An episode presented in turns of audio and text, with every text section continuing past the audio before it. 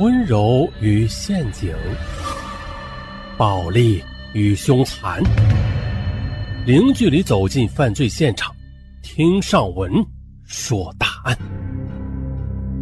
本节目由喜马拉雅独家播出。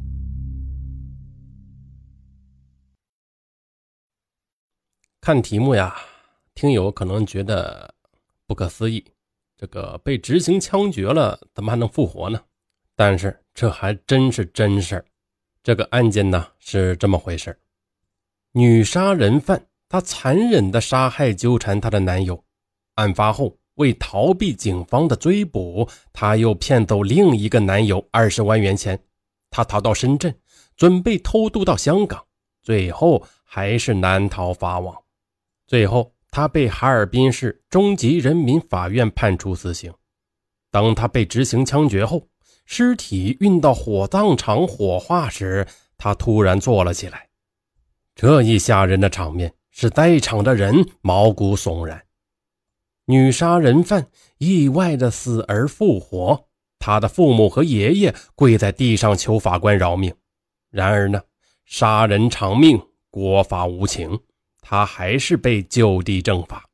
好，各位听友，故事说到这里呢，就说完了。开玩笑了。这个细节呢太多了，还有很多，听上文慢慢道来啊。不过今天上文呢，今天说话的声音会小一点。这几天呢，我老婆跟我反映了，说你晚上录小说一直录到两点钟，甚至三点钟，嗯，能吵到我休息啊。这时候我才意识到啊，我晚上录小说可能录到忘我的地方啊，声音有可能不知不觉的就抬高了啊，就吵到她了。那我呢，今天就把声音尽量的压低一点。咱们继续继续说这个案件。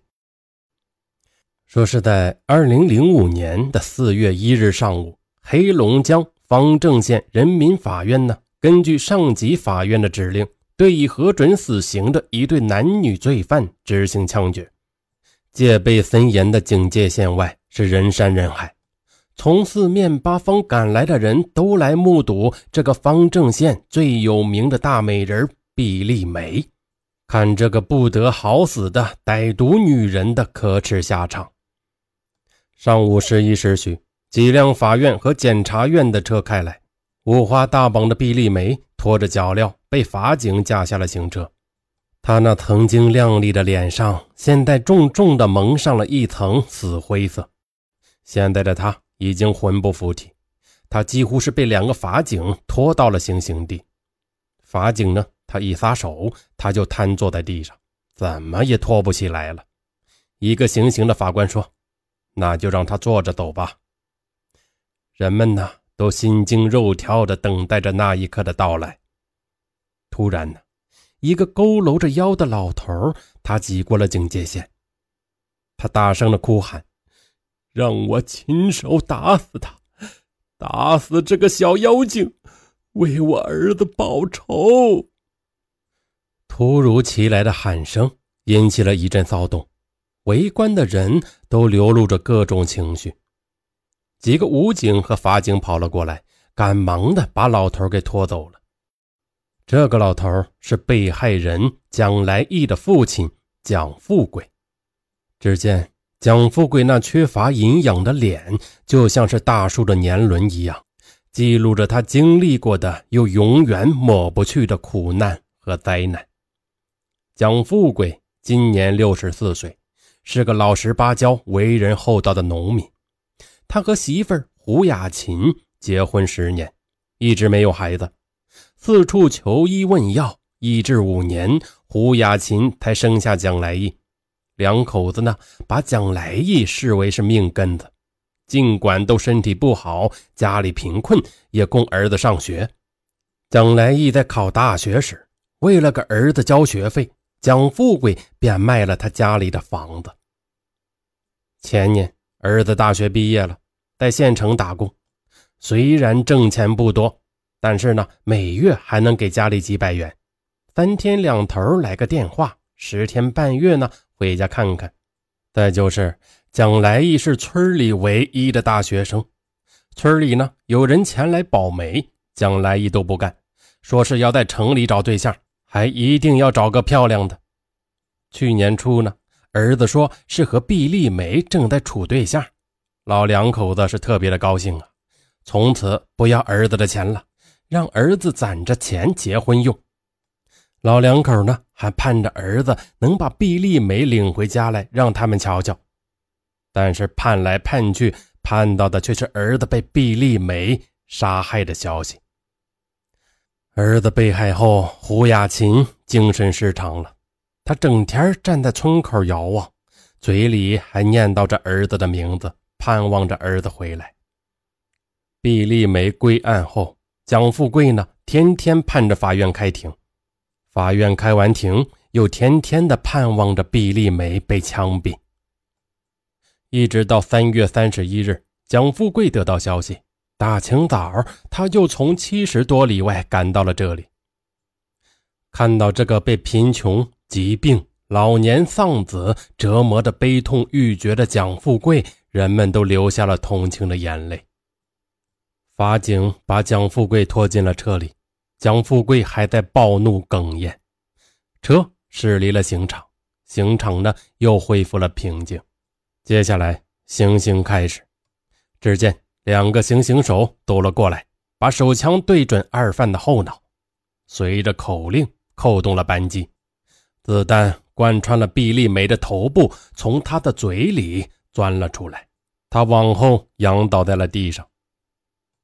经过检察官和法医验证，二犯确实已经毙命了。又经过拍照、卸掉脚镣，两具尸体分别装进了特制的尸袋里，然后被抛上了汽车。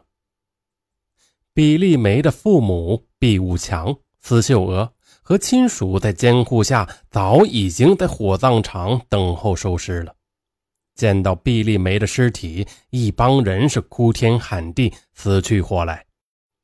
毕武强雇人给毕丽梅解开发绳，擦去脸上的血迹，简单的整容之后，尸体便被火化工推进了火化间。就在火化间的门刚关上。两个火化工又惊叫着开了门，跑了出来。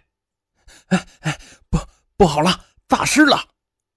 人们还没有反应过来呢，就听到火化间里传出一个声音，就有点像二月的猫叫，吓人。火化间外的人呢，也都乱成了一团。毕武强和司秀娥，他不知所措，他愣着没动。毕武强自言自语：“大师。”他怎么会大师呢？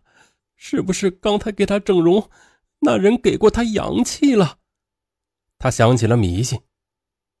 这时候，火葬场立马给法院打电话了。刚从刑场赶回去的法官，他正陪着省里来监刑的法官和检察官吃午饭。一听到这消息，都离开了餐桌，赶到了火葬场。此时，大家都聚在火化间的门口，向里张望着。